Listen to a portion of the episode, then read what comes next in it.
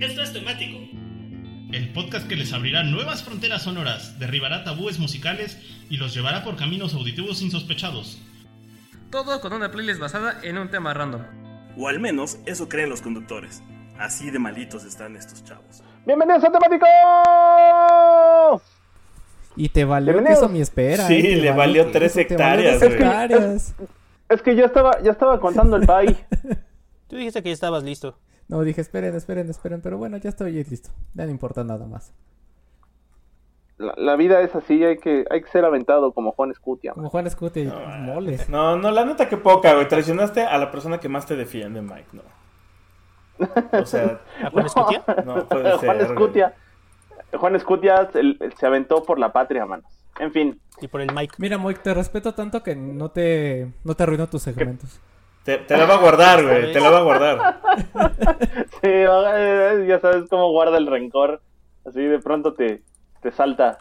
Bueno, pues, pues bienvenidos a Temático, queridos este, escuchas que estén ahorita escuchando la transmisión en vivo. Y si no, poco a poco se integrarán. Y si no, también un gran saludo a todos aquellos que escuchan la grabación grabada, porque es un podcast originalmente. Y hoy es el día del podcast. El Día Internacional del Podcast, así es, por si no nos faltaran días internacionales en el un mundo. podcast. Ajá. Por si no hiciéramos. No nos hicieran falta días internacionales, ya hay Día Internacional del todo, pues. hacer Oye, ¿qué, pedo con la descripción de Wikipedia? Sí, era de Wikipedia, de hoy es el día del podcast, pero también es el día del derecho a la blasfemia. Coincidencia, Doble no festejo. lo creo. Doble festejo, amigos. Exacto, no creo que sea coincidencia que caigan en el mismo día ambos. Ahí está, puedo decir cualquier barrabasada y va- no va a pasar nada. Coinciden. El, el motivo de un podcast es poder decir Ya hay un día para lo que pinche la sea. gana. Pues Exactamente. justo estábamos, justo estábamos revisando en la tarde los números de los podcasts, ¿no? Que tuvo su segundo aire en esta pandemia. Que aquí debo de aclarar que no sé quién decía que nadie iba a escuchar los podcasts en esta pandemia, que no se iban a escuchar, que estaban siendo escuchados menos y no sé qué. Alguien, Pero alguien que nunca ha creído en nosotros y que de hecho es el Ajá. traidor en esta, en esta nave. Soy el impostor. Sí, eso me pasa por decir, hacer aseveraciones sin, sin datos. Pero he aprendido de mis errores, amigos, he crecido como persona. Claro que Y no. Yo fui de quien hecho, a la mesa peor. mostró datos, mostré datos de que estaba mal. Lo acepto, acepto mi error Eh. Estás aplicando la del Among Us de reportar el cuerpo y luego echarle la culpa a alguien más cuando tú lo mataste. Claramente yo vi que Matita había dicho eso, pero está bien, yo, yo, yo tomo eh, lo que dice Matita en su lugar, no hay problema. Eh, si quieren funarme, funenme. Adelante. Eh, bueno, sí, continuamos con esto. El asunto es que eh, pues estamos haciendo justo un temático con las rolas que cargábamos en nuestro MP3. Ajá, así es. En nuestro Eh, iPod. En el que, iPod. que podría ser 2000, ¿qué? En el iPod. 2005 o 2000 algo, 2010 a 11. Early 2000. Early 2000. ¿Cuándo, cuándo salió el primer iPod? ¿2000 qué? ¿2001? ¿2002? 2001, ¿no? Como 2002, ¿no? Es como el 2002, pero era tan caro que solo los cinco reyes más ricos 2001, del mundo lo podían 23 de tener. octubre del 2001. Ajá. Ay, era Firewire, solo se podía usar en equipos Mac y estaba gordito. Pero ya fue como a partir de 2005 que se pusieron de moda como estos eh, reproductores MP3 que ya eran chiquitos y que incluso los puedes conectar. Había estéreos especiales donde los puedes conectar a una USB y ya puedes ahí de grabar tus, tus canciones. y Ay, el mítico todos lados. MP3 genérico que era una USB gordita, güey, con pantalla y que usaba pila, una pila AA. Eh, Eso fue tiempos. poquito después. Eso fue poquito después de que empezaran, eh, más bien de los celulares estos Nokia y de los Sony que traían unas bocinotas y que metías la música a tus celulares. Fue un poquito después. Sí, fue antes, Temático ¿no? de las canciones que traías en tu Sony Ericsson. No sé, no sé si es la edad, chamacos, pero yo recuerdo que muchos ya usábamos MP3 antes del iPod y aparte antes de los MP3 muchos usábamos ya los Los mini discs. los Dixman No, sí, con- sí, sí. que podían ya reproducir MP3. No, Sí, eh, sí, sí, sí. O sea, los Discman sí, pero el MP3 como el dispositivo que le metías canciones MP3, no, sí llegó después de que se volviera popular el iPod. sí fue después. sí. Sí, Sí. yo tuve uno desde el Sí. 2000. Pues, pues según el internet, el primer iPod llegó en el 2002. Y el Ajá. último iPod, según esto, fue el del 2017. Sí, güey, no podías haber tenido uno en 2012, a menos de que tuvieras mucho varo y tuvieras un río, que eran los únicos que estaban en esa No, época. los ríos no eran tan caros. Eran ca- los ríos eran carísimos cuando llegaron a México. Sí. Eran carísimos. Bueno, me lo falluquearon. Eh, Güey, yo creo que estás confundiendo fechas. No, no, no, neta tenía un río. y No estoy diciendo que no lo tuvieras. Creo que no, que no creo que en el 2002 tuvieras uno. Eso es lo que estoy diciendo. Sí, sí. No, sí, sí, sí, había uno, sí. Ah, sí, digamos que sí. Ya. Ok, pues entonces inicia tu segmento. Bueno, antes de, que, antes de que inicie el segmento, se supone entonces que el temático, el tema del temático del día de hoy, son efectivamente rolas que estuvieron entre el 2001 y el 2010, en aquella legendaria época donde el iPod y sus eh, similares lectores de MP3 gobernaban este, este mundo. Eso ya se dijo, doctor Mike. Eso ya se dijo desde el principio. Solo pido que pongan un poquito de atención. Un poquito. Yo solo No iba, puedo poner atención. yo solo iba a acotar que pues este periodo es más o menos el que nos tocó entre la prepa y la universidad, entonces por eso el subtítulo de este programa y para que entiendan un poquito más la acotación de canciones es este rolas que guardabas en tu MP3 cuando ibas a la uni o cuando entrabas a la uni. ¿Y por, ¿Y por qué en el día del podcast? Porque justo podcast es la combinación de iPod Broadcast, que fueron estos mini programitas, o más bien estos, pues sí, programas descargables que bajabas a tu MP3 o a tu podcast. A tu podcast, a tu iPod. Yo, yo bajaba uno que se llamaba Isla de Encanta, era de España, estaba bien bueno. Pero sí, eran, eran otras épocas. Bueno, ya corre tiempo. Ya estás hablando ya. Ya estás hablando, ya estás dando datos, va tu tiempo. Sí, mira, todo comenzó en el año del 2002, cuando, como bien decía Mike, pues empezaron los podcasts. Y bueno, una de las, de las cosas que escuchaba seguido en mi podcast cuando entré a la universidad era Interpol, que era la mera ondita y la mera moda en ese momento. Después de que en el 2002 sacaron su primer disco, Turn on the Bright Lights, Ujú. y pues también en la primera vez que vinieron a México fue como en el 2005, ¿no? Sí, fue en el Más o menos. fue en el mítico concierto este que fue en el World Trade Center donde en las Estaba rompiendo el piso. Ajá, en las primeras dos fechas o en la primera, creo que fue de hecho en la primera saltaron tanto Era los asistentes que rompieron el piso y tuvieron que mover de venue el siguiente concierto y ya tuvo que ser en el Palacio de los Deportes. Me acuerdo porque yo fui en Sí. el Palacio de los Deportes. De hecho, fue la, era, fue la segunda fecha anunciada que pasó primero, cronológicamente. Y se suspendió el concierto unos, unos mesecillos y tuve que ir a cambiar mi boleto a, a, la- a las taquillas del palacio. Fue todo un viaje. Me, me- Justo te me iba organicé con mis amigos de la universidad para ir a cambiar los boletos porque todos teníamos. Justo te iba a mencionar que según yo, voy a revisar porque ahí debo de tener mi boleto porque los guardo todos, pero según yo podías entrar con el mismo que habías comprado para el del World Trade Center, ¿o no?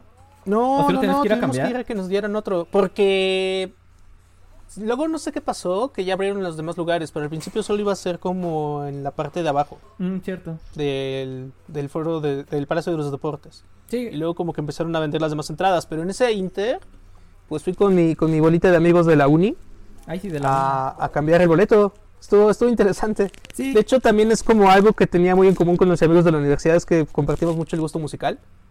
Entonces, como conciertos como Interpol y demás, pues íbamos varios, cada quien por su lado, pero pues igual íbamos. Luego sí nos organizamos para ir en bola, pero pues sí, sí nos la pasamos ahí. Y aparte, pues, está- estaba, estaba cool. El Turn of the Bright Lights es un disco que me gustó mucho.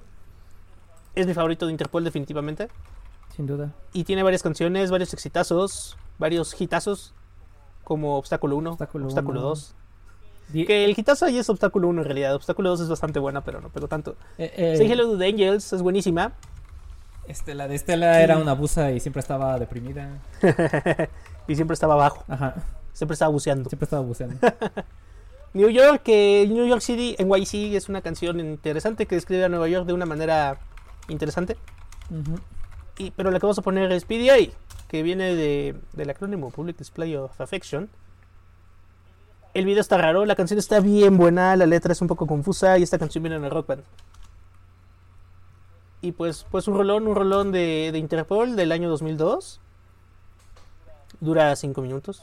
A, a pesar de que sea un sencillo, nunca estuvo en ningún chart.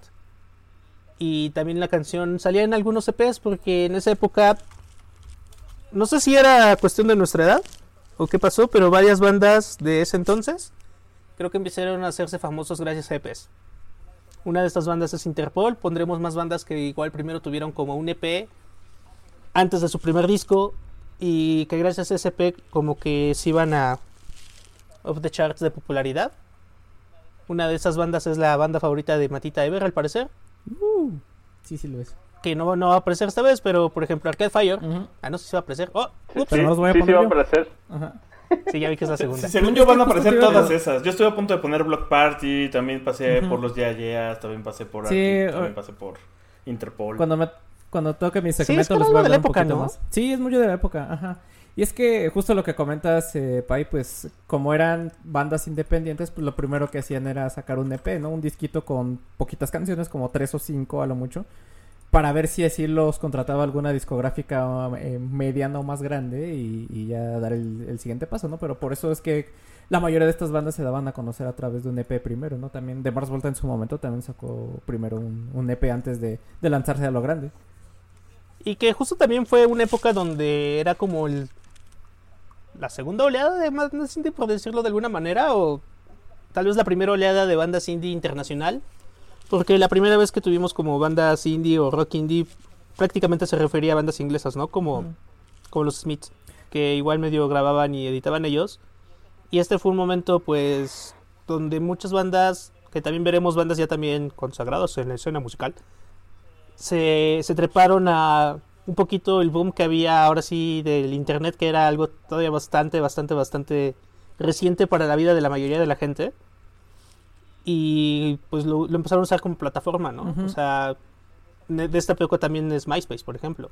Y es por eso que también, eh, como mencionas, se le conoce a este género, aparte del indie, que bueno, todo se le aglutina a- al indie en esta época, también como el, el revival garage, ¿no? O el, eh, este revival de las, de las bandas de garage, precisamente por lo que comentas, ¿no? Porque otra vez otra, es una segunda oleada de las bandas de garage que hu- hubo en los ochentas, pero ya a nivel un poquito más internacional, como mencionas, ¿no? O más masivo, por decirlo de alguna forma. Sí, y también como el inicio de la producción casera, ¿no? Digo, hoy en día pues ya artistas como Billie Eilish pueden producir un disco en la sala, que es literal como lo hicieron, pero es algo que estaba como comenzando a suceder en gran medida en estas épocas. Sí, Y por eso la primera canción, que me recuerda a esa época y hasta ese feeling musicalmente, porque se escucha producida garachosa, medio caserona, es PDA con Interpol.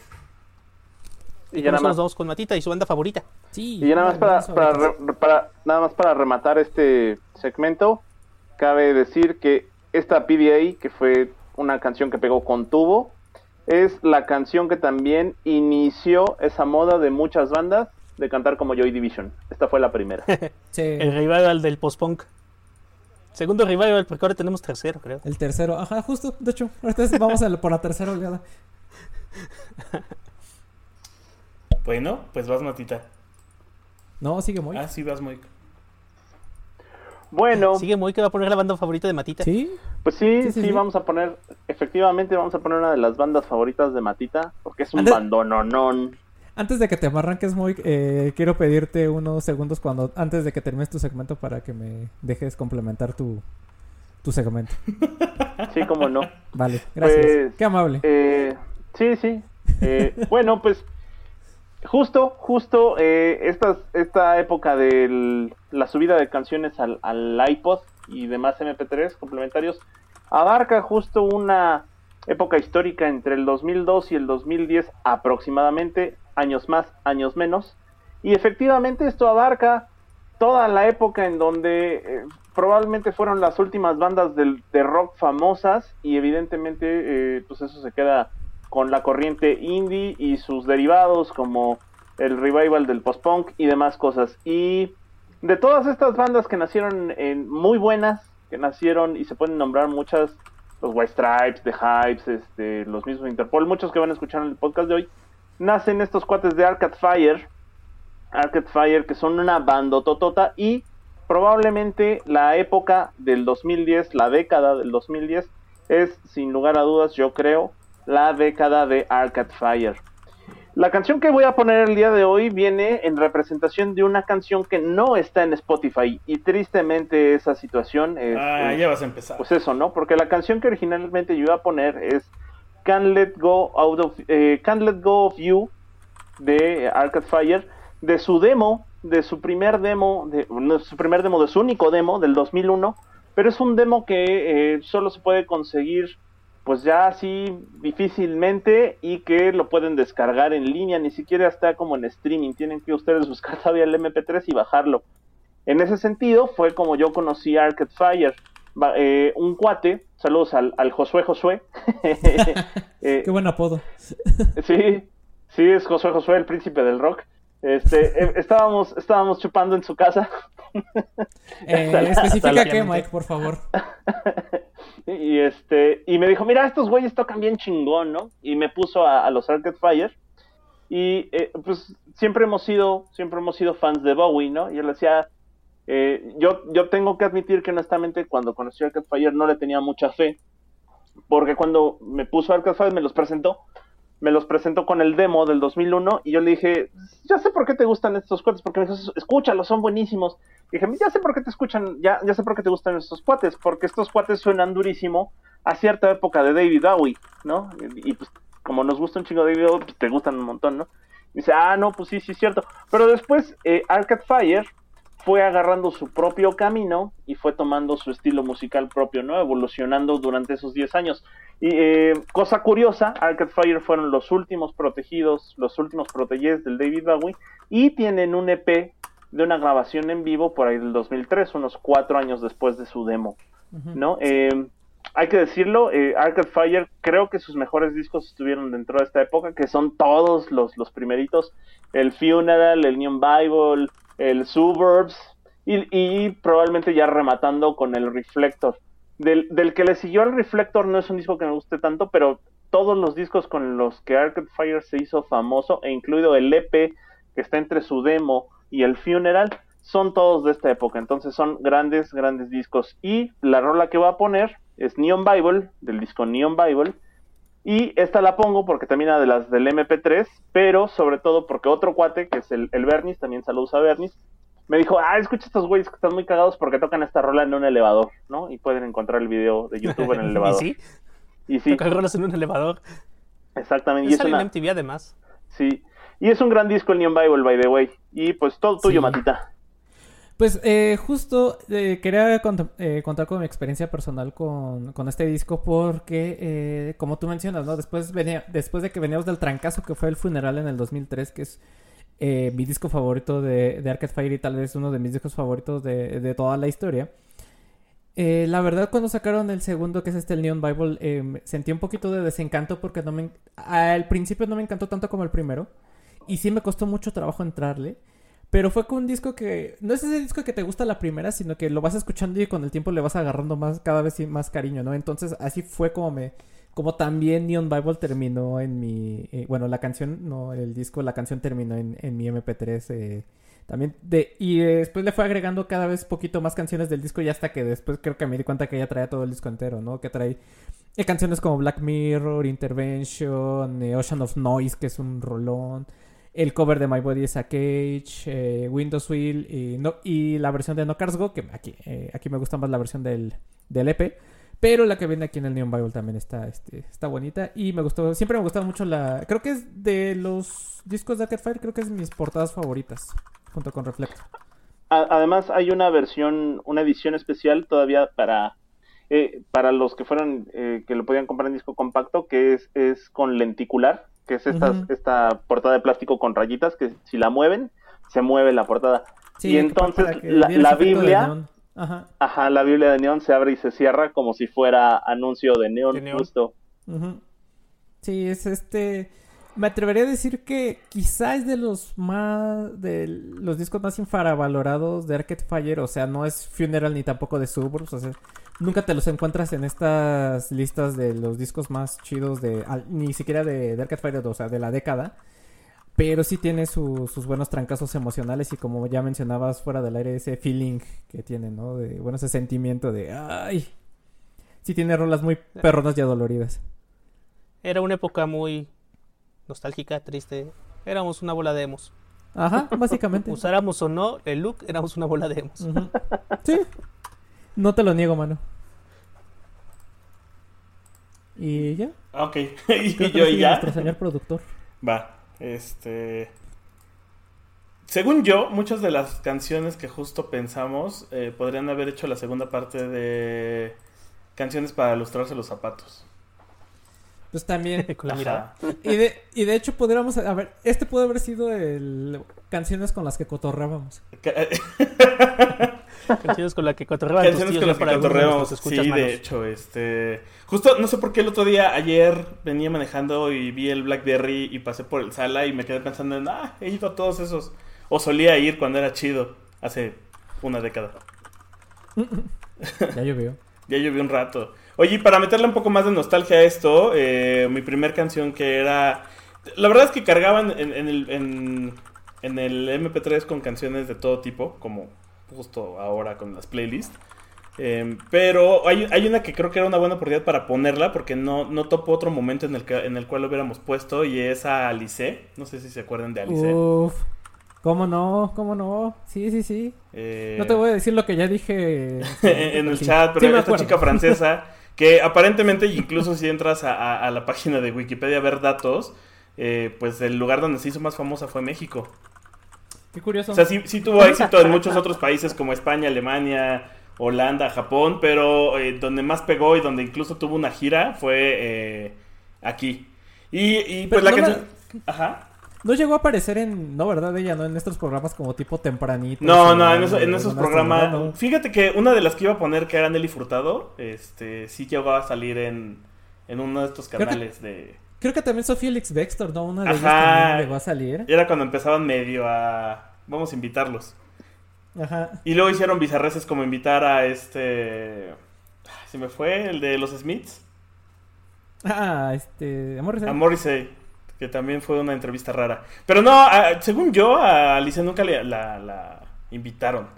Eh, pero su video más famoso sí es como en una presentación tipo programa de revista o en un Como concurso. Top of the Pops, ¿no? Ándale. Ajá. Y la canción es Jane Marr o Jane Marre, no sé cómo se diga, que en traducción es Jane Estoy Marre. harta. Ay, ¿a poco eso significa? ¿Sí? Y amarte.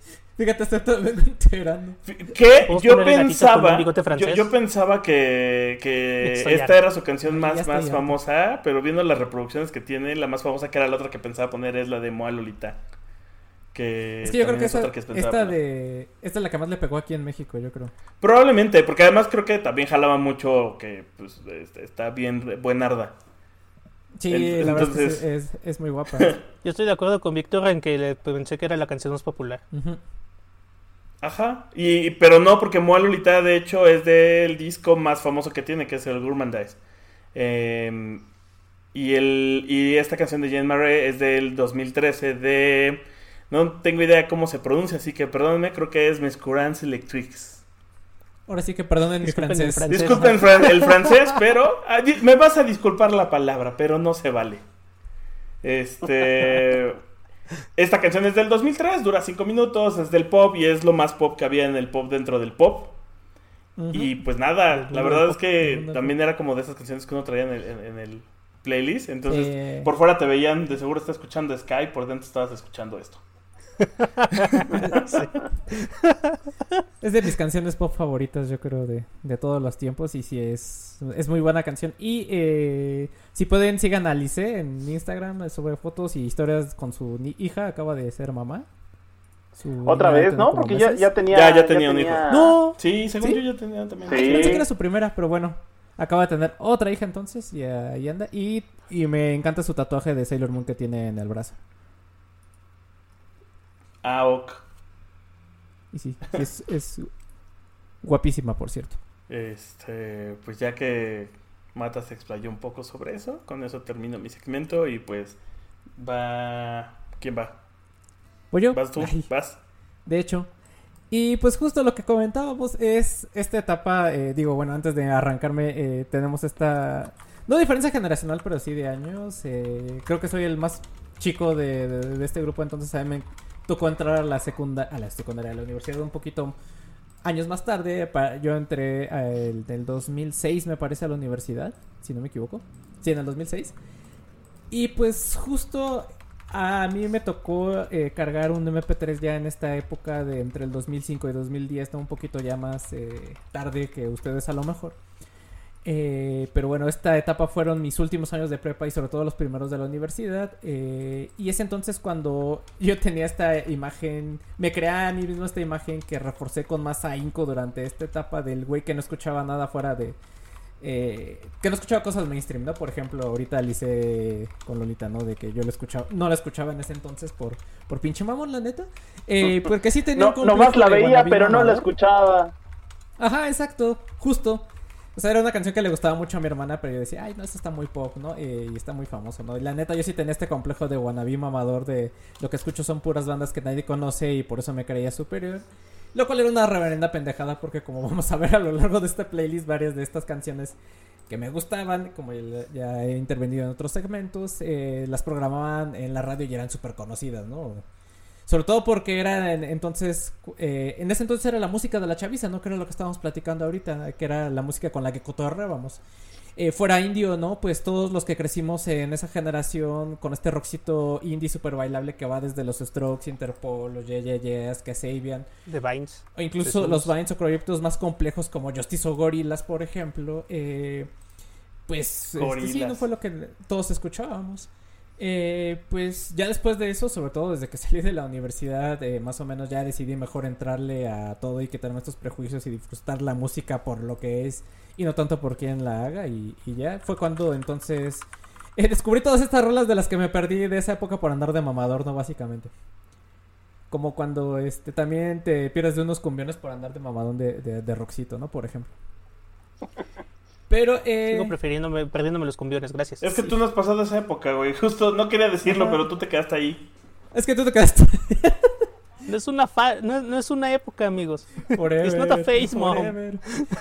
Pero pues esto más que nada es de alguna manera es más o menos como explicar mis selecciones musicales, eh, porque son canciones que pertenecen a lo que ya estábamos comentando que es esta corriente indie y menos eh, a lo mejor a la corriente a la corriente popular que en este caso es lo que está poniendo Vic, ¿no? Por ejemplo con cosas como Nelly Furtado, Pussycat Dolls o Gwen Stefani que también es- entraron en el shortlist y y que también estuvieron de moda en ese entonces, ¿no? Eh, pues justo me gustaría recalcar que esta última oleada del llamado rock indie fue lo último que hemos tenido dentro del género, que era lo que ya comentaba, no me acuerdo si Cyrax o Mike.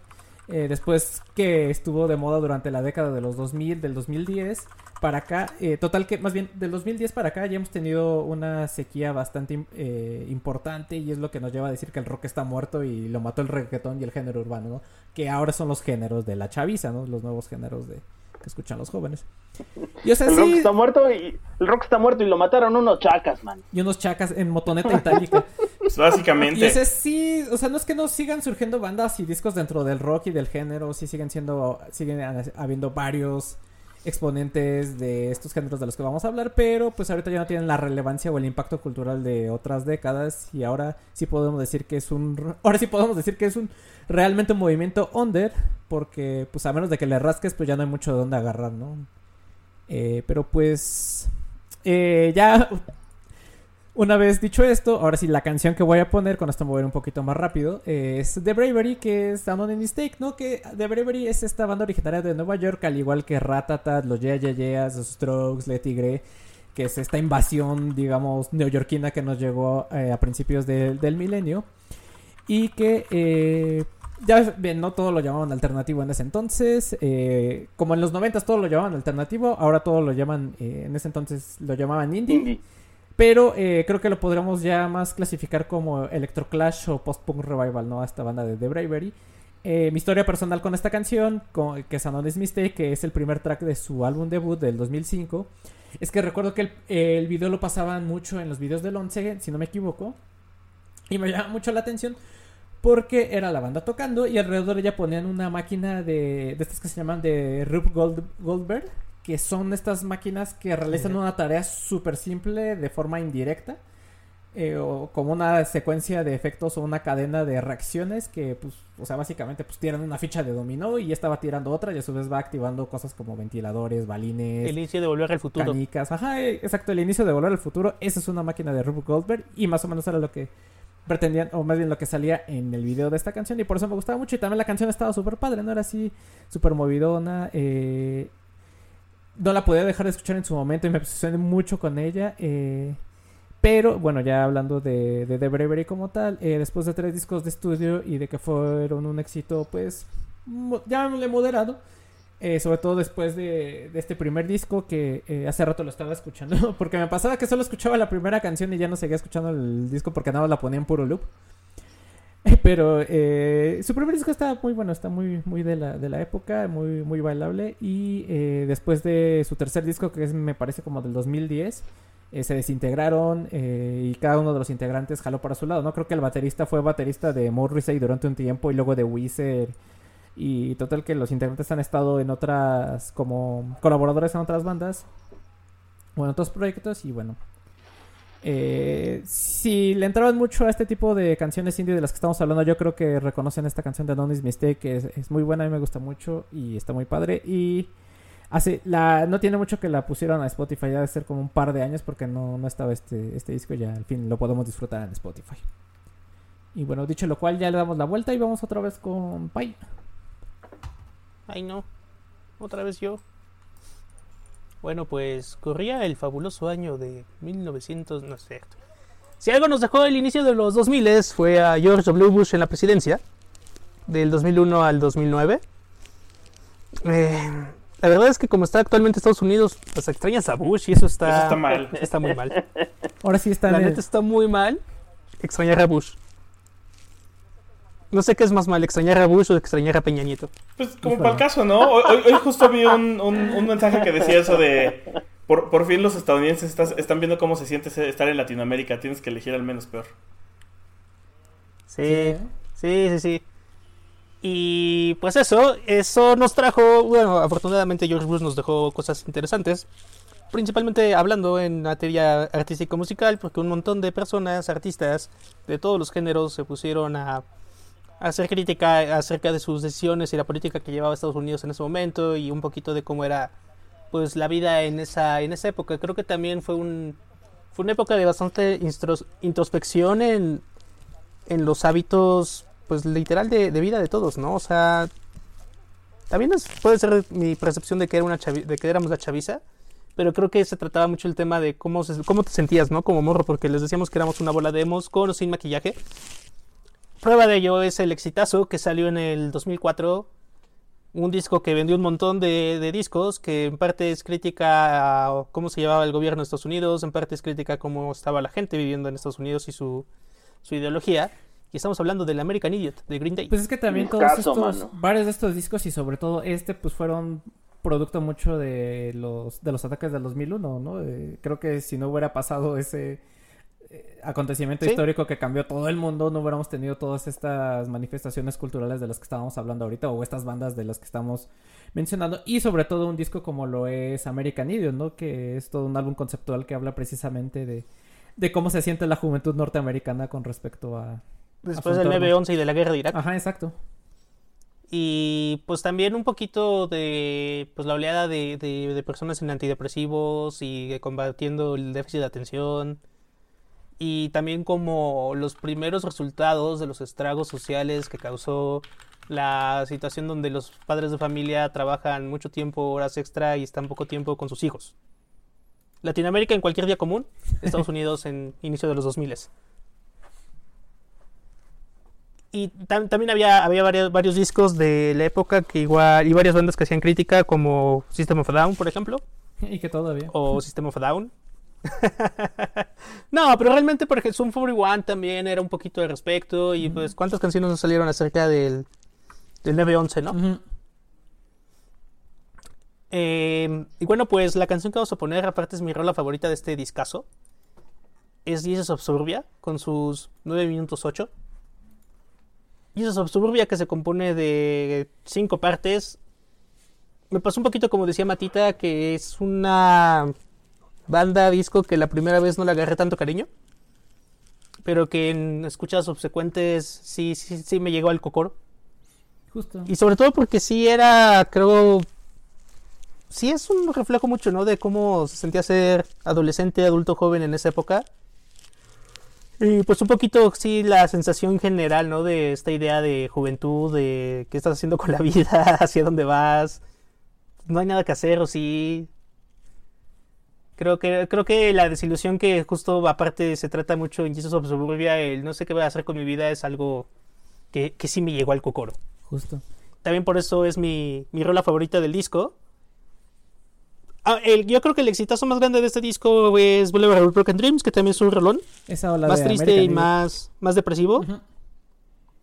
Pero Jesus of Suburbia es, me atrevería a decir, un equivalente de, pues una, un, un rock opera, bueno, todo el disco es como rock opera, ¿no? Punk opera, si lo queremos poner en alguna extensión.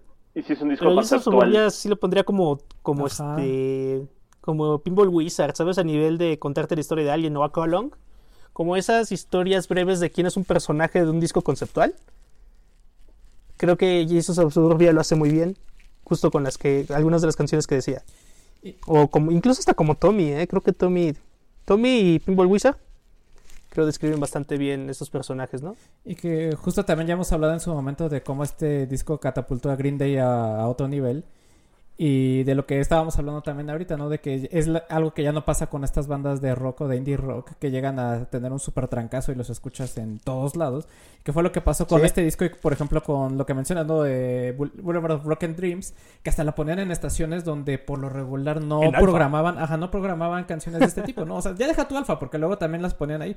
Pero, por ejemplo, Digital 99, que era esta canción pop por excelencia, esta estación pop por excelencia de... Sí, De México, ponía Broken Dreams. Ponían esa canción, ajá, exacto. Y que es algo que ya no, ya no, ya no pasa ahorita. Y que, eh, pues, por eso pasó de ser el Green Day que conocías del, del ¿cómo se llama esta canción? De Basket Case. Nuki, A ser, de Basket Case. Ajá, a ser el Green Day de, de American Idiot. Y que por eso también en su momento no le entraba mucho a este disco porque decía, ay, pues todo el Porque eran mundo... unos vendidos, habían dejado el punk. Ajá, porque todo el mundo decía, ay, pues es que todo el mundo lo está escuchando, ¿no? Se- Lo veías en camisetas, en playeras, en todos lados. Pero Sí. sí. después de que me quité esa barrera de, pues a ver, vamos a ver, eh, a escuchar qué tal está, sí, es un gran, gran disco, como lo Y aparte siento que le volaron mucho el look a, a Interpol. Sí, de, de, este, todos La negros y corbatita, corbatita ne- roja. playera negra, corbatita roja. Ajá, Pero pues, Ajá. fue, fue el look de la época, ¿no? Pues los Chili Peppers Fue el look de la época. eso, Green Day usaba eso, My Chemical Romance Exacto, usaba exacto. eso, o sea, es el look de la época. ya te estás hablando de la época, pero siento que la primera, al menos recuerdo que la primera vez que lo vi fue de Interpol. Y eh, aparte en Interpol se nota que era algo que les latía hacer como vestirse así, creo. En mi perspectiva era como post neoyorquino. Y los demás lo volvieron a una parte del punk, lo cual está interesante, no, no es queja. Pero sí, sí, sí, sí, fue una época, época interesante. Una de las principales razones por las cuales aprendí a hacer un nudo de corbata. Poder sacar ese look. Y pues ya, ya, gran rolón. Escuchen su suburbia, deprimes un ratito. Vámonos con, con el Moik, que me, dio, me robó esta canción porque es un suceso importante de los interwebs. Moik. Pues sí, justo, justo como menciona aquí el señor Pai, estoy poniendo esta canción porque es un suceso importante en las interwebs. Darud de Samstorm, también- digo, Samstorm de Darud. sí, a- Samsung de Darut. eso es la, para salir a correr en la CONADE, mano. La Este, cona. El, no, pues sí, vamos a hablar de los radiocabezas, amigos. Y- y, Uy. y, y- y pongo esta canción. No juegues. por un- Eh, no, no por un motivo en específico, sino porque se, se conjugan las dos cosas que aquí decía el, el PAI. El PAI es, es un, nivel, un evento importantísimo a nivel eh, global, pero también es eh, coincide con un evento muy importante a nivel personal, ¿no? Y es por lo que estoy poniendo esto. Y, y ah, bueno, hablando de, de esta, de esta situación global, es, es muy importante y es sumamente remarcable hablar del In Rainbows de Radiohead, porque es, es un disco que cambió un paradigma respecto a la producción y distribución Y discográfica. distribución sobre todo. Ajá. Ajá, a la distribución discográfica de la época. ¿Por qué? Porque si bien el iPod ya estaba en funcionamiento, ya había dos, tres cosas eh, también funcionando del, de la iTunes Store, y, y también ya se tenía un precedente muy amplio, digamos, entre 8 y 10 años atrás con, con todo el intercambio de archivos MP3, realmente el, el estándar seguía siendo comprar discos, comprar CDs, ¿no? Eh, eh, comprar CDs, porque es más, ni siquiera el vinil había regresado, ¿no? El estándar eran los CDs. Y la industria discográfica estaba realmente recargada en ese pilar. La, para vender y distribuir música, la situación eran los CDs.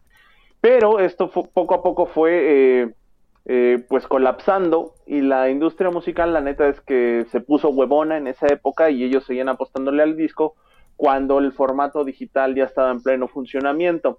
La cúspide del intercambio de música en formato digital es nada más y nada menos el In Rainbows de Radiohead. ¿Por qué? Porque tiene un parteaguas en la historia. ¿Y cuál es ese parteaguas en la historia? Que es realmente el primer álbum como colección de canciones que salió primero 100% de manera digital y después, ya que había sido probado y distribuido, ya entonces se mandó a fabricar como CD y LP.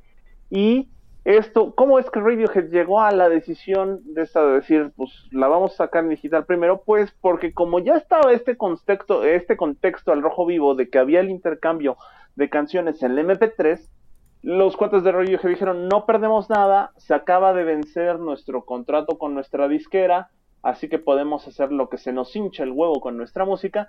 Y previamente, los tres discos anteriores, el Hell to the Thief y el Radio, el Key y el, el ya habían tenido algunas filtraciones digitales. Entonces dijeron, eh, pues miren, si siempre se nos van a estar filtrando los archivos musicales y nuestras maquetas, vamos a hacerlo pues, de una vez, ¿no? De, de, una vez vamos a sacar primero el disco por completo en digital y después ya lo mandamos a hacer en CD. Y eso es lo que hicieron, ¿no? Aprovecharon la oportunidad de que se dio todo esto, ya no tenían a la disquera encima, pudieron producir su material musical con toda la calma del mundo y además dijeron, pues no perdemos nada, ¿no? Y fue así como liberaron legendariamente en el 2007, me parece, sí, en el 2007, dijeron, ¿saben qué? Pueden descargar el disco en un zip, en un, puros formatos MP3, en un zip, y además lo pueden descargar si ustedes le ponen el precio, ¿no? Si tú le ponías cero libras, te lo descargaba gratis y tú podías donar lo que quisieras para descargar ese disco, ¿no? Entonces, eso fue un gran, gran, gran partiaguas. Y fue uno de los precedentes en un modelo económico o en un modelo de negocios que se conoce como freemium, que es básicamente eh, mucho el modelo de negocio de muchas aplicaciones hoy en día, ¿no? Te dejo un modelo, eh, te dejo acceso a una aplicación, a un producto gratis, con ciertas limitantes, y ya que lo pruebas, lo conoces, te enganchas, eh, pues para subir de nivel ya pagas, ¿no? Y eso es como lo que con la droga, eso- mano. Como con la droga, mano, exactamente, los dulces que te daban en la primaria, que tienes Exacto. que tomártelos y luego escupirlos.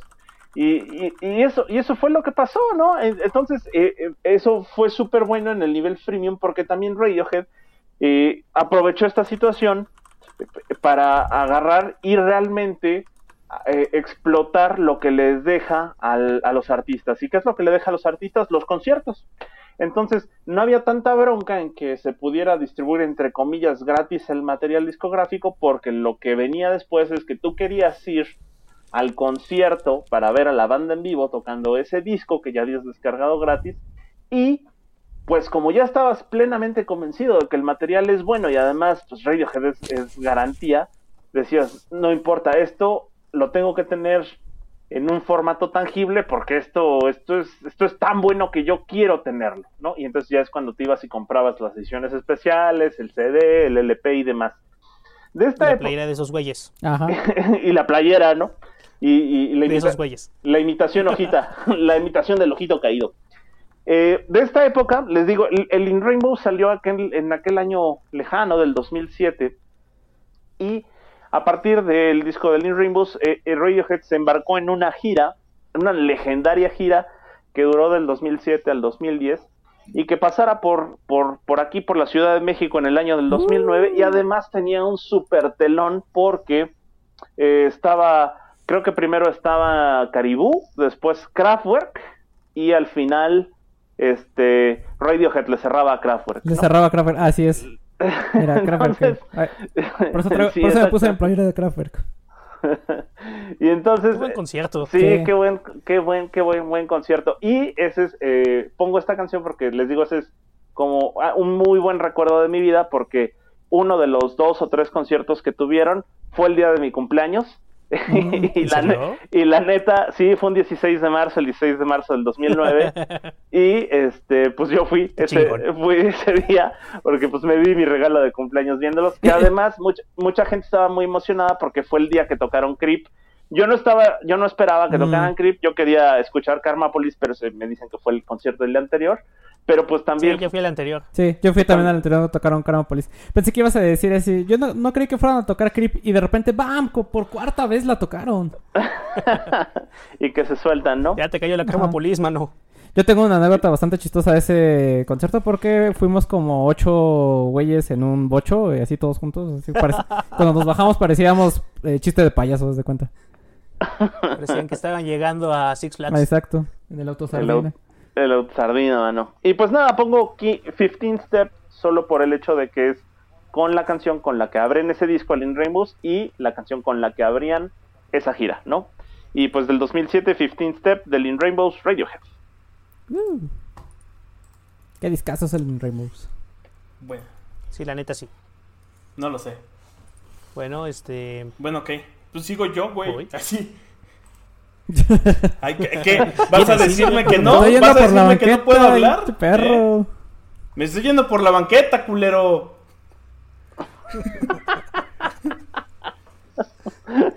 Música del, del calvo favorito de muchos. Yo, yo tenía, tenía mi conflicto porque tiene, tiene rato que ya no escucho a Moby desde que salió que era un creep a cosas adolescentes. Ay, sí. Este- Ya, Natalie Portman. Oye, pero si sale o no en Your No, no sale. E- ese es Alex Intec, mano. Este, También. Es su doble mexicano, es, Alex es- Intec. es su doble mexicano. Eh, pero pues sí, tenía, te- tenía como esta, este gusto por Moby, por algunas de sus canciones. También se había puesto de moda por esas fechas porque fue cuando salió la primera de, de Born Legacy. Eh, y una de las rolas que traía en mi MP3 era Lift Me Up, que era como la canción para cuando apenas te vas a tomar la tacha y estás esperando a que te explote. Entonces tienes como este rush de, de adrenalina inducido. O sea, todavía no es tan fuerte, pues, porque todavía no te estalla la tacha, obviamente. Pero ya estás como de a huevo, ¿qué? ¿De aquí a dónde? Y entonces, eh, pues, eh, esta rola era la que servía para eso. Eh, Es el momento de. ¿Estás seguro que estas tachas estaban buenas? Porque no, no, no, porque es lo que haces en cuanto te la tomas, ¿sabes? O sea, te- todavía, todavía no te llega ese, ese, ese switch. Eh, esta canción es del disco Hotel, que es el séptimo disco de, de Moby. Eh, ¿Quién lo hubiera dicho que fue producido en Nueva York? Yo nunca me lo hubiera imaginado. La verdad es que no es algo que hubiera pensado de él. Y pues nada, la verdad es que la única razón por la que lo puse fue esa. Estaba en el MP3, quería variarle un poco con las canciones que he puesto, porque si no hubiera terminado poniendo casi siempre lo mismo. Este, y qué horrible ser una persona así. Eh, por lo tanto, ¿Verdad? por lo tanto, Estoy detectando sarcasmo de tu lado, ¿es así? pues nada, solo quería cambiar un poco y darle la vuelta. Muy bien, Víctor pisándonos los callos a todos, incluido él. Eh, y no, en esta ocasión no va a haber una canción de los Beatles, así que no, no se preocupen. Eh, y ya, con eso cierro mi participación. La verdad es que en esos tiempos yo escuchaba un poco de todo. Ahí, ahí pa- Ajá. ahí nada más puedo decir que, que bien pudimos haber metido algo de los Beatles porque Love salió en el 2007. No, no, no, pude haber metido algo de los Beatles porque en mi MP3 también traía I Want to Hold Your Hand y tengo una anécdota que de hecho según yo ya conté y ya la había puesto. Eh, así como también traía eh, From Russia with Love de Frank Sinatra, este, también, también escuchaba mucho Jarabe de Palo y pensé en ponerla de este, Agua o la de Pura Sangre. Pura Sangre es un rolononón. También tenía canciones de Enrique Bumburi del disco de Flamingos, que fue el que estaba de moda por esas fechas. Este, y la neta es que me parece un disco bastante bueno, es interesante. Hermosos y malditos, está chido. Eh, tenía, seguramente en ese MP3 también venían canciones como las de Mago de Oz, entonces ahí había un poco de todo. Y pues nada, ya con eso vas, Matita. Sí, yo también en mi MP3, tra- como dice Moik, también traía canciones de Love que salió por esas épocas. Cierto, cierto. No me acordaba. Pues, eh, justo, eh, vámonos con eh, The Where is What Alive y la canción Burning, que esta canción me gusta mucho, mucho, mucho. Eh, recuerdo que esta canción cuando la escuché por primera vez eh, me super obsesioné también con ella para variar. Y sí, porque me voló la cabeza, eh, en parte porque, bueno, para empezar, eh, hablando un poquito de, de Where is Alive, que es este eh, proyecto de Erlen Oy, o Erlen Oye, no sé cómo se pronuncia el cuate este noruego de Kings of Convenience, que eh, por allá en el 2006 sacaron eh, el disco debut Dreams, que es donde viene incluida esta canción. Y que, eh, por cierto, al buen Erlen hoy que le volaron los lentes en un concierto aquí en México y por eso se enojó y después no quiso tocar. Y hay una experiencia bastante rara que, que tuvo y no sé si le hayan regresado después sus lentes, pero bueno. Eh, a ellos los conocí gracias a una amiga de los primeros semestres de la universidad. Ella me los recomendó. Eh, lo primero que escuché fue precisamente esta canción de, de Burning. Y eh, pues me encantó, ¿no? Sobre todo porque el, este disco co- completo, el Dreams, que si pueden escúchenlo, es la recomendación que les hacemos todas las semanas aquí en, en temático, escuchen los discos eh, completos. Eh, me sorprendió porque por un lado tenían este llama, no sé si llamarlo como minimalismo musical en el que pues sí son canciones súper sencillas y simples y además con alineación de, de guitarra, bajo, batería, voz y teclado y parale de contar. Pero la verdad es que están dotadas de un ritmazo que es súper bailable y te pone de buenas, ¿no? Como que sí te levanta el ánimo, son estas canciones de que te, te- no, no, te no te pega la tacha, pero sí te ponen de buenas. Y eh, si a eso le sumas la sensual voz de Erlen hoy, pues oye, qué chavocho, ¿no? Eh, qué chavocho está esta, esta canción y este proyecto. Eh, curiosamente, el nombre de la banda, que es- se traduciría algo así como el chico más pálido del mundo, es justo tomaron la idea de, de este estereotipo de un chavo del norte de Europa inocente y tímido y todo así retraído, entonces por ahí. A mí la verdad me parece algo no- racista para estos días, pero pues si te hace sentir bien, dale, güey. Pues no, es más bien de estos cuates que nunca salen de su casa y no les pega el sol, y por eso son así, están re blancos, mano. Y tienen casa Y, además. eh, ¿no? Y El tienen privilegio. casa. Eh, total que después de dos álbumes que los rega- nos regalaron, el Dreams de... Digo, el... Sí, el Dreams del... Del 2006 y el Rules del 2009 eh, se tomaron un largo descanso eh, hasta que este, en, eh, este 2020 volvieron a sacar otra canción que está buena y eh, parece que existe la posibilidad de que salga otro disco y de hecho iban a estar en, no me acuerdo en qué festival iban a tocar aquí en México pero pues todo se fue a la ñonga, ya sabemos por qué, ¿no? Por la pandemia. Y ya lamentablemente no, tuvimos no pudimos tener esa presentación de, eh, de What is What Alive eh, en vivo eh, este año. Pero esperemos que pronto salga algún otro proyecto, bueno, otro disco de, de este proyecto que a mí me gusta mucho y si pueden escuchenlo. Está muy, muy, muy padre de las canciones con las que me acuerdo, con las que estaban sonando cuando entré a la, a la universidad. Y listo, no sé si alguien quiere mencionar algo más o nos seguimos con la otra rola. Con la otra rola, ¿no? Vas, Boy. Yo creo que nos seguimos con otra rola. La otra rola de otra banda que en su momento, tal vez todavía, para algunos, creo que ah, es controversial. A, mucho tiempo mucha gente piensa que es un gusto culposo que te gusta esta banda. Creo que estuvo mucho bajo el estigma de, oh, es que son emos y así. Mucha banda true de varios géneros musicales trataba de batirla. Y creo que gracias a eso, a personas como Matita en esa época, según lo que nos narra, se perdieron la oportunidad de escuchar este discazo. Pero fíjate que yo sí le entré a My Chemical Romance, ¿eh? Exacto, pero es que era raro, ¿no? Porque había mucha bandita que no quería aceptarlo, lo veían feo, porque lo veían como, pues como vendidos. También creo que todavía pedazos del machismo que todavía era bastante predominante en, en esa época. Era un poquito por la onda de, pues justo que My Chemical Romance salía con maquillaje, ¿no? En, en los ojos y demás en los videos. Con delineador. Y también siento que es mucho que luego estas bandas que son populares entre las chicas hace que muchos chavos adolescentes de nuestra de, de nuestra época les tuvieran como hate nada más por inseguridad. Ah, sí, Supongo. que, ah, sí, es un grupo para chicas y ya. Y, y nada más les gusta porque el vocalista está guapo y ya.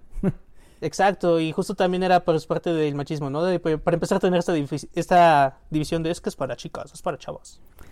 Pero bueno, me, debo decir que me gustó tu metatemático de camisas negras y corbatas rojas. Sí, ¿verdad? No, no me di cuenta y pasó, me di cuenta hace poquito, pero sucedió. Sí.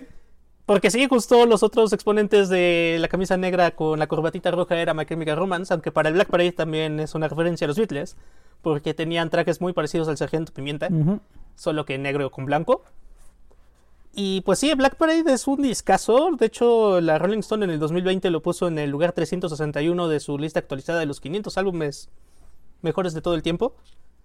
Es también un rock opera. igual que Green Day, y de hecho los produjo Rob Cavallo, que también produjo a Green Day y a los Google Dolls. La, el disco trata acerca del paciente que es un enfermo de cáncer y sus últimos días y cómo va muriendo. Tiene temas bien interesantes. También entra en la lista de discos que a la primera no me gustaron tanto porque se me hacía muy distinto a los primeros dos discos de My Chemical Romance que eran más punk. Pero ya después de un rato me empezó a gustar mucho. Black Parade también es una canción que, que pasaban en todos lados. La pasaban pues también en estas estaciones super pop. Salía cada rato el video en, en MTV. No, nota, al- nota al margen, las de Green Day de American Idiot y las de My Chemical Romance de Black Parade las pasan ya en Universal Stereo, ¿eh? Ah, Ya ¿te les pasé cae? Universal Sí, Stereo ya. porque por eso les decimos que son canciones con las que cotorreaban sus tíos chavos. y la verdad es un discazo, yo creo. Es uno de los discos mejores producidos. Eh, digo, hasta Rolling Stone ya lo puso en el 361. Lugar nada despreciable. De, las, de la música del mejor tiempo. Tuvo cuatro sencillos. Justo Welcome to the Black Parade. Famous Last Wars, I Don't Love You y Teenagers. Teenagers está chida. Teenagers es Teenager la canción. Creo que describía a los adolescentes rebeldes de esa época porque en esa época era rebelde pintarse el cabello de negro. y ponerse ponerse este delineador y, y así. Pues si eres güero, supongo que sí. Sí, pues, es que casi nadie usaba cabello. Creo que ahora es más común ver chavos adolescentes con cabello de colores. Sí. Y en esa época todos nada más, o sea, tal vez alguno traía por ahí un mechoncito de un color, pero casi todos era como negro. Y digo, en México pues casi todos somos de Y cabello eso lo hizo el reggaetón, mano. ¿Qué ha hecho tu indie? Dime. ¿Verdad? que ha hecho Mindy. Eh, pues, no sé, dejar cosas divertidas como de Black Parade, dejar también, empezar como algo que me gusta mucho de la generación de chavos actual, donde se han quitado también ya muchas de estas cosas de es que eso es para mujeres, es que eso es para hombres. Que creo que este tipo de bandas, junto con Fire Inside y, y otros, empezaron a quitar un poco esa barrera, pues porque finalmente pues son chavos que crecieron con más de un personaje en la tele usando maquillaje y ropa de chica para ese entonces en, en los videos y en entrevistas y demás. Yo sé que muchos tuvimos a Bowie antes de eso, pero pues es diferente ver a varios que nada más tener a Bowie y unos cuantos, ¿no? Y ahora que lo mencionas, conocí de casos que, bueno, de chavos que iban a comprar sus pantalones en la sección de chicas para que les quedaran más ajustados, precisamente. Sí, sí, sí, sí. Sí, yo no voy a decir que no hice eso. Chale. Pero solo digamos, el, el principal problema de esos pantalones es que la mayoría, mayoría son de botones y es un problema quitártelos. O no tienen bolsitas, o las bolsitas están muy súper cortitas. Ajá. Ya es cuando entiendes muchas Sí. cosas del movimiento feminista. Sí, sí, sí, sí, sí. Definitivamente. Por favor, pongan bolsas en todos los pantalones. Y en los vestidos. Por favor. Y los vestidos. Oh, sí. Y bueno, pues la canción que vamos a poner no es el Black Parade. vamos a poner Sharpers of Lives, que para mí es una de mis rolas favoritas del disco. Es una de mis rolas favoritas en general de My Chemical Romance. Creo que es una de las canciones que tiene una letra más poética y aparte está está cantada de una manera interesante porque como que cada dos oraciones es realmente una oración. O sea, tiene, pero lo canta como con ese ritmo, ¿no? Como si estuviera cortando las oraciones a la mitad. Es una canción que justo empieza de un cuate diciendo que, que estaba, que se la pasó toda la noche bailando y que está medio borracho tal vez. Y que si se empieza a reír en realidad está pidiendo que por favor lo dejen solo. Está bien buena la canción. Hay una parte que es mi favorita cuando empieza a hablar como de Romeo y Julieta y de su relación un poquito sádica que tenían entre líneas, ¿no? Y entre un poquito de, pues sí, esa... eh, eh, creo que algo que me deja la canción pensando de, Romeo y Julieta es que le- le- les prendía mucho su, posición de poder al ser miembros importantes de dos familias grandes de la Bella Verona. Y pues escuchen la canción, a mí me gusta mucho, a mucha gente no. Pero un gran rolón. Yo creo que define muy bien lo que es la banda. Con eso nos vamos con el buen, el buen Moik. Ay, este es otro discazo, Moy. Te quiero mucho, Moy, que eres lo mejor que haya le, le haya pasado a este podcast. Eso es lo mejor en temático. Sí. y estoy gordito aparte, mano. Sí, está- estás pachoncito. Bueno, Suavecito. pues, pues vámonos, vámonos con una banda, una banda muy entrañable, por cierto, que Ay, son los sí. Hot Chip, porque son bien cotorros. eh, si pueden verlos, en, en algún momento pueden verlos en vivo, no duden en hacerlo. Los Hot Chip son bien cotorros. Y escuchan sus covers, tienen covers muy buenos como al Dancing in the Dark o al de este, o al de She Wolf de Shakira, ambos covers de, de Hot Chip son muy buenos. Sí, de hecho, hasta mucha gente dice que el cover de La Loba de Hot Chip es mucho mejor que la original de Shakira. Y como Ah, fan yo- de ambos, lo compruebo. Por dos, por dos, por dos, sí, sí, sí, sí, sí. Sí, sí, sí. Pues, pues nada, amigos, vámonos con esta banda. Es, es que realmente es una bandota. Y además es una banda que le apela mucho su sonido y su música y sus letras. Es, es una banda que le apega mucho al, al, a lo sentimental, ¿no? Y, y acá hay, o sea, es una banda muy sentimental sin ser cheesy o sin ser melosa. O sea, realmente su música tiene un feeling que te, que te, que te tuerce en algún punto, ¿no? Y, y no es que eso necesariamente sea malo, sino que realmente hacen música muy sentida. Creo que esa es la mejor definición de Hot Chip. Es una banda de inditrónica, que le dicen que es esta eh, rama de indie electrónica, que hace música muy sentida. Tienen mucho, mucho, mucho feeling, mucha nostalgia, mucha melancolía, pero también son muy movidos y son muy cotorros, ¿no? Entonces pueden ir entre entre estos ambos, entre ambos extremos de un lado al otro y con todas sus músicas y la verdad hacen música de muy, muy buen nivel, ¿no? Gran, gran banda los Hot Chip. Pues, pues vámonos con, con una canción que se llama I Feel Better, que viene en su disco One Life Stand. Que Ay, es qué el- discazo. Es un discazo, es el, El de la cabezota disco- no juegues. Ajá. Exacto, el de la cabezota colgada. Este es el cuarto disco de los Hot Chip y ciertamente es un discazazazazazo. Y además de todos los discos de Hot Chip, este en particular, el One Life Stand, es una oda al amor, amigos. O sea, pero no, les digo, no es, no es cuestión como de melosidad. Es, explora el amor en muchos ángulos y en muchas facetas. Y realmente la gran mayoría de canciones que vienen en este disco, que es un gran disco musicalmente hablando también en la parte de las líricas, en, e- este Alexis Taylor, que es el vocalista, trata y nos cuenta cómo es realmente querer a alguien en muchos, muchos aspectos. Nada menos, por ejemplo, otra de las canciones que, que vienen en el disco, la, la que está eh, eh, seguidita de I Feel Better, la, la que le sigue que es este... One Life Stand es un rolón. One, One Life Stand es justo eso, ¿no? One, One Life Stand es esta, esta situación de. eh, ustedes han escuchado esta frase de One, One Night night Stand, ¿no? One Ajá. Night Stand es básicamente como una costón de una noche. Pues. One Life Stand es cómo, cómo una persona puede estar toda una vida con alguien, ¿no? O sea, es, es- va mucho en esa situación. Y I Feel Better, que es la canción que vamos a poner el día de hoy, también tiene mucho que ver con eso, ¿no? O sea, es eh, esta situación como de que, eh, pues quizás no he estado en el mejor momento de mi vida, pero desde un cierto punto o cuando estás con alguien te hace sentir mejor, ¿no? Como en su momento lo dijera The Cure en Love Song, ¿no? O sea, me hace sentir bien, me hace sentir limpio, me hace sentir entero. Bueno, este es como la misma interpretación de ese mismo sentimiento, pero pues por los hot, los hot chip, ¿no? Y es I Feel Better. Y es un, un discazo, este sí, escúchenselo completito, el. One Life Stand. Y estas dos canciones de las que les hablamos, el I Feel Better y la de este One Life Stand, otra, buenísimas, buenísimas.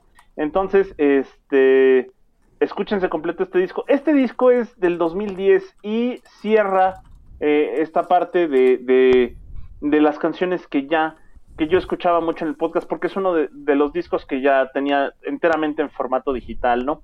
Eh, mu- muy, contrario a lo que ustedes pudieran imaginarse, yo no fui de las primeras generaciones que tuvieron un iPod, yo tuve un iPod del 2008 al 2013, esos son los, los años en donde yo tuve iPods, o sea, realmente tuve un iPod ya de manera muy tardía y eh, por ahí del 2010, 2011, yo escuchaba mucho esta canción en, en el trayecto a- de regreso a casa de un trabajo que es justo el trabajo en donde conocí al Pai.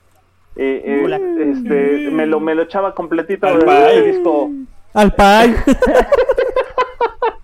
Ahora. me lo escuchaba completito en el transporte público de, del punto de donde yo me formaba en las combis, ahí en el hospital de perinatología, hasta llegar aquí a la salida del metro de mi casa dura exactamente eso, ¿no? Entonces me lo echaba completito y era, era una, un gran, literalmente era un viajezote musical, ¿no? Un Entonces, viajezón.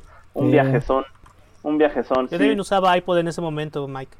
Sí, lo, lo voy a revivir porque además lo cuidaba mucho, es una de las cosas que yo apreciaba mucho. Mi primer iPod me lo gané en, eh, en una agencia en la que estuve eh, previamente, en Diagonal, y, y yo agradezco mucho porque eh, tenían, eh, llegó el, el iPod y se lo dieron de, de regalo a mi primer jefe, a uno de los directores creativos de ahí, a Abrash, y, y él en vez de quedárselo dijo, no, pues lo voy a rifar con el equipo. Y en, al- eh, pues en ratos libres platicaba yo de música con él porque eh, pues a mi jefe también le gustaban muy buenas bandas y él me recomendaba música y yo le recomendaba música a él. Y en ese sentido dijo, este, pues voy a rifar este iPod que me dieron de regalo una productora y siento que hizo un poquito mano negra como para que, como para que ese iPod llegara a mis manos. Se lo Ay, agradezco mucho. sorteos amañados ganaras. nepotismo. Híjole, Sí. No, no sé por qué tú, a- ahora cada que hablas de tu jefe, pienso en, en el cuate de Whiplash, en el profesor. Not quite my tempo. Ha- Sí Harder. Harder. Ajá. y, No y- quite my tiempo. Sí, y, pu- y pues ciertamente fue un- un iPod que, que quise mucho. Todavía lo tengo, no he desechado ninguno de sus aparatos. Este fue uno de esos chiquitos gorditos rojos de red. y, y pues nada, ¿no? La neta, el, el iPod, cuando lo llegas a tener y te gusta la música, es una de esas cosas que te cambiaba la vida, ¿no? En la época. Ay, sí. Es que sabes que traer 80 gigas de música o 40 o 60 en esa época era un cambiezote, ¿no? Sí, ya no sí. tenías que andar cargando disquitos, grabando MP3, poniendo y quitando rolas porque pues aventabas todo. Sí, exacto. Ahí, vámonos, como va. Y, y bueno, ¿Y qué quieres escuchar hoy, no? Exacto, y armabas tus playlists y todo, ¿no? Y, y, y realmente es, era una gran, gran época. Eh, Digo, el día de hoy es una gran época porque pues ahora ya tienes toda la música en el Spotify, ¿no? Casi, casi lo que quieras está ahí. Pero bueno, en- Pero, eh, pues, no, se perdió esa sensación de cambio, ¿no? Ese como, güey, ya Spotify como, ah, sí. sí, sí, y además son cosas muy distintas. Porque todavía en estos 10 años de los que estamos hablando de esta música, hablábamos acerca de discos. Lo- los artistas sacaban discos enteros. Ahora, con que alguien saque una canción, ya ni siquiera lo manejan como sencillos. Con que alguien saque una canción, ya puede ser un artista. No es un contexto completamente distinto. Qué viejito cascarrabia sonaste con es eso, mano. una- La neta. Como sea, pues ya para cerrar, ahí se queda I Feel Better del, del One Life Stand de Hot Chip. Y pues es eso, ¿no? Es una canción llena de melancolía. Porque además, eh, eh, ya, ya, ya voy, ya voy, ya voy. Esta época que repasamos del 2001 al 2010, pues es, es- estaba echando la cuenta y es desde que tuve 15 años a 24 años y una vida te pasa en eso, ¿no? O sea, cinco novias, cuatro trabajos, dos escuelas, N cantidad de amigos y podcast, música, lo que sea, están ahí, ¿no? Y ese es el, el podcast, el, el iPod y toda la música que está ahí adentro simbolizan eso, ¿no? Y pues ya, ya. ¿Y, y pedas sigue. cuántas, Mike? Ok, este. Ya, basta. Eh, Fíjate que yo tuve broncas para elegir la última canción. Pasé por varias, desde los Black Eyed Peas, Gwen Stefani, este, por ahí cuáles otras les había dicho, Nelly Furtado, los Pussycat Dolls. Eh, y al final, no sé por qué está aquí de Walkman. Yo lo puse. No sé, lo- los, conozco más de más de esta de esta parte de la década. Pero al final me decidí por Kasabian, eh, que cagadamente tiene una relación como muy rara con el fútbol. Eh, de entrada por haber participado Sí. en, Ujú. en los... De hecho creo que los pusimos para eh, un temático que hicimos con rolas de FIFA o algo así. De las rolas de FIFA, ajá. Sí, Sí, los ponían mucho en. FIFA, Ajá. ajá. Pero además son de Leicester, Inglaterra, que es este mismo, esta, Uf. este mismo este, ciudad donde está el, el grupo, el, el equipo de fútbol de Leicester, que fue que fue famoso hace dos años, ¿no? Porque nadie daba un peso por ellos y de repente, boom, que llegan a la final de la Premier League. Eh, Sí, fue hace como tres años, me parece. Sí, y acá está el dato del, pero, no era el FIFA, era el Pro Evolution donde estuvieron, ¿no? No, en el FIFA desde el 2004, 2009, 2012, Ah, 2013, 2015 aquí, aquí mencionan que aparecen en el y creo que el Pro Evolution 2017. Soccer 5. O sea, que, que han aparecido eh, acá en la lista que han aparecido salen Tony Hawk's, Pro, Pro Evolution Soccer, WRC Rally y Gran Turismo 4. No sale FIFA, Pues hay muchos, ¿eh? pues aparentemente. Uh, Aparentemente lo hicieron sin- en, la, en la ilegalidad. Y obviamente pues puse la de Club Foot, que era como la que estaba de moda en esa época. Este, por ahí se la, se la chingué a Matita y te chingué.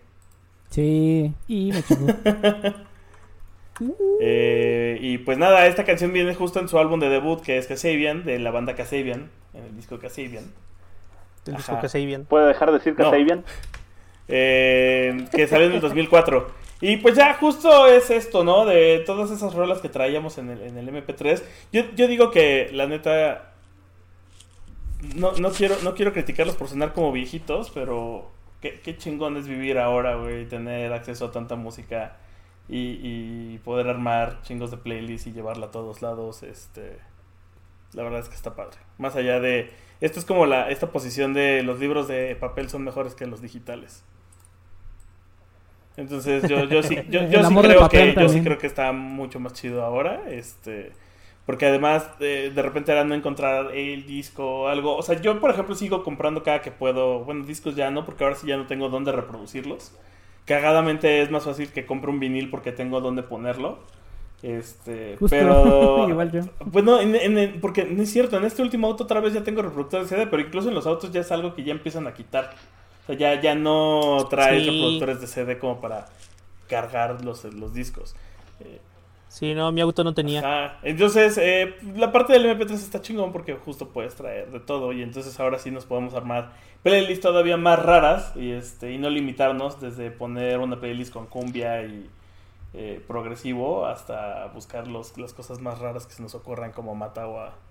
Deja tú de eso, puedes ahora hacer playlists con, de música de que no conocías. Exacto. Y antes estaba limitado a tu biblioteca musical. Y, y también justo llegamos a un punto donde el mismo iPod dejó de ser, de- o sea, ya la, la capacidad del disco duro se volvió irrelevante. Porque ya, ya no era necesario. O sea, Todos vivían en la ya, nube. sí. Todo- ahora todo vive en la no, nube. y aunque no lo viviera, o sea, ya con las capacidades de disco que hay actualmente de almacenamiento, pues ya no tienen tanto sentido. O sea, ya no escuchas tanta música. Yo todavía tengo mis carpetas de, de, de música que llegué a coleccionar en esos años, que son como 40 gigas y es poco. Y aún así hay muchas que jamás voy a ver que había ahí. Eh, Voy a esconder mis 500 gigas. eh, no cuentan porque son flags, güey. Entonces, más bien has de tener como dos discos ahí.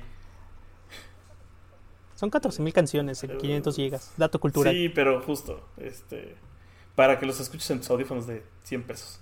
Pero bueno, eh, con eso doy cierre a mi segmento y pues va eh, Matita para cerrar el programa. Sí, justo tenía recuerdos de esta canción de Casabian de Club Food, eh, yendo caminando hacia la prepa con mis audífonos y con mi reproductor MP3, cuando estaba haciendo un chingo de frío, en, cuando, sobre todo cuando era invierno, con esta canción ahí escuchándola.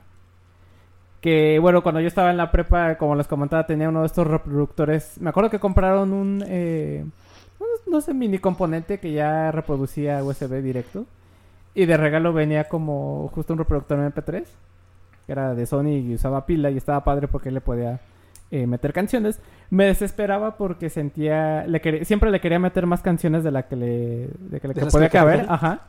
Oye, entonces por eso siempre una, perdón por interrumpir, una decisión pero, entre cuál quito, cuál pongo. pero ahora que lo dices, justo creo que también en esas épocas fue la última gran etapa del comprar mini componentes. Sí, también, justo, justo por eso también me estaba acordando. Con entrada para iPod. Ajá, con tu entrada para iPod USB para que le pusieras tu USB con música y ya era de Sí, o sea, es algo que siguen vendiendo en las tiendas, pero ya no se compra tanto. Es más común que compres una barra de sonido y, o una, o una Unas bocina bocinas. MP3 y ya. Ajá. Justo. Que por otro lado está cool, porque entonces las opciones de mini componentes ahora suelen ser de mucha mejor calidad. Y más caras. Pero eh, bueno, regresando al, al tema, pues eh, ya comenta Mike que eh, tenían su, y Cyrax que tenían su, su iPod eh, mamalón.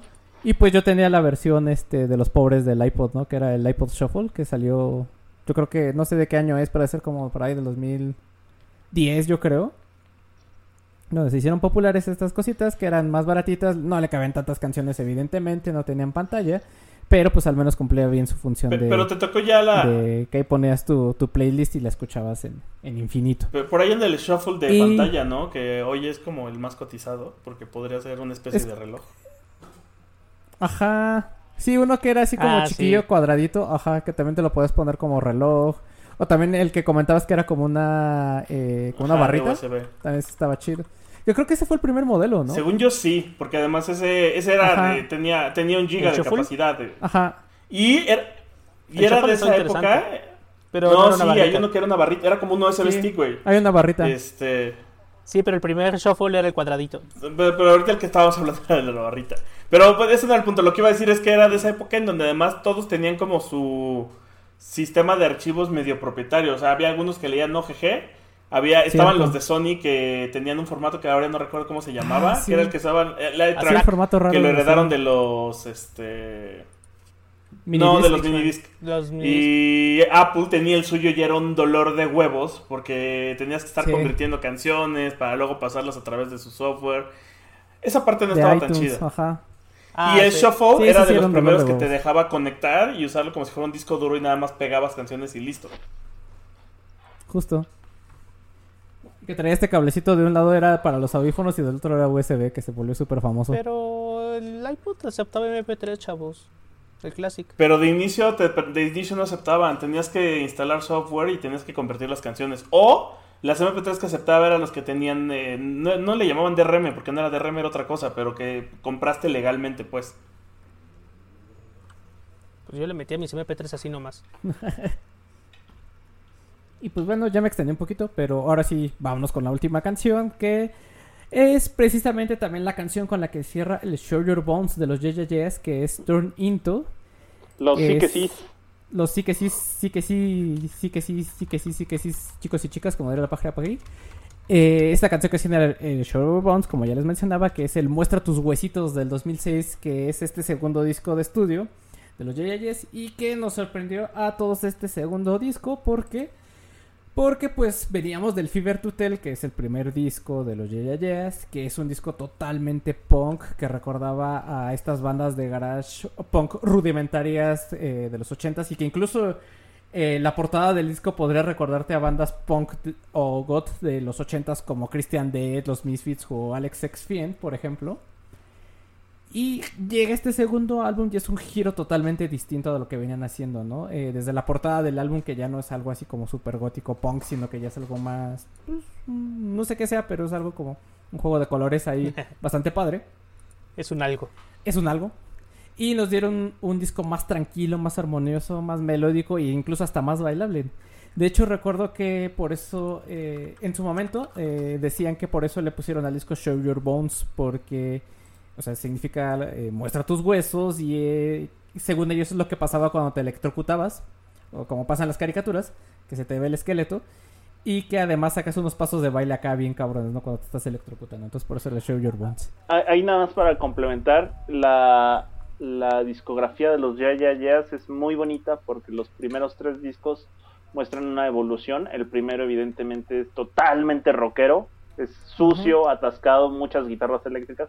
El segundo es súper acústico, súper, súper acústico. Y el tercero es eh, electrónico. electrónico. Electrónico. ¿no? Entonces, esos tres, este, a pesar de ser muy distintos entre sí, son tres grandes discos de una misma banda. Entonces está muy padre. Y no olvidemos el EP con muchos gritos.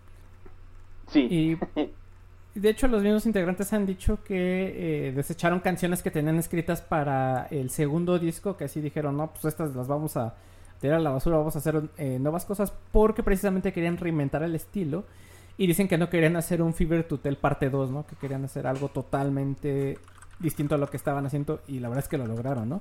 Gracias a ello, eh, la banda, como dice Mike, eh, fue evolucionando musicalmente a través de sus tres discos, llegó a otros niveles de ser esta banda que ponían exclusivamente en estaciones como Radioactivo u Órbita en aquel entonces y que eh, Into incluso eh, recuerdo que la llegaban a poner hasta creo que en Digital 99 eh, que es esta estación que mencionamos donde ponían puro pop pero pues esa transición los llevó hasta el exitazo que fue Heads Will Roll que es la canción de más famosa de los Yeah Yeahs, o la con más reproducciones al menos en Spotify que vienen el It's Blitz y que ya se volvieron súper reconocidísimos y es una cuestión totalmente electrónica que menciona Mike, ¿no?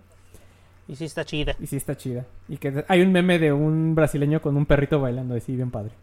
De un niño brasileño. y eh, pues justo Turning entonces esta canción que cierra el disco y que va a cerrar también este programa.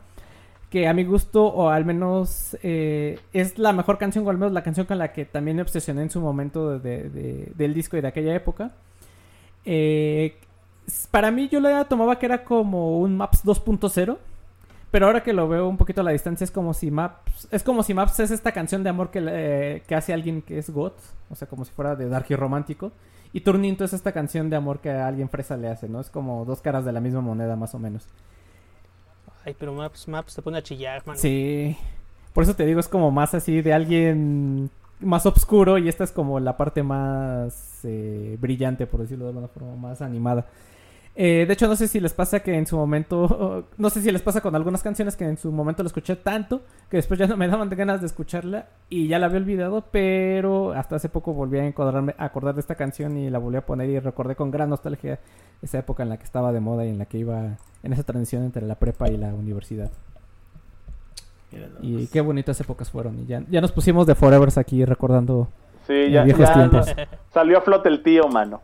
Sí, ¿eh? Bueno, pues Tenemos el tiazo. chavos, el mundo no se, el mundo no se acabó. Gracias. Solo, solo puedo decirles eso. Sí, Justo no, se qué acabó, mal. ¿eh? Siguió. Yo, yo les dije Fantasy 3 así y no de, pasó ay, nada. no, que el mundo se va a acabar, que pinche Víctor, que la chingada. Eso siempre lo decimos, se acabó el mundo, pagar ¿no? mis deudas. Ese, ese Víctor nada más promete cosas y no las cumple. Sí, eh, yo hice planes para que esto ya no estuviera pasando. Yo no te ¿y ahora pedí que te ¿Ahora qué endeudaras más, ahora pagas como puedas, carnal. Con fotos de patas. dijiste, güey, el mundo se va a acabar después del show, ya. Ya, Este, bueno. Pues nada, despídanse, hermanos. Mm, patas. Fue un programa más, qué divertido tenerlos a todos. Feliz día del podcast. Sí, esperen. Esperen la playlist pronto. Yo creo que ahorita mismo la subimos. Feliz día del podcast a todos si ustedes. todo amigos. sale bien, mañana salimos con otro nuevo, no de temático, sino de los mismos que hacemos. Entonces va a estar chido. Ahí Ah, sí, cierto. Y pues bye, los TQM. A veces. Nos Bye, vemos luego. Adiós. Ahí le le.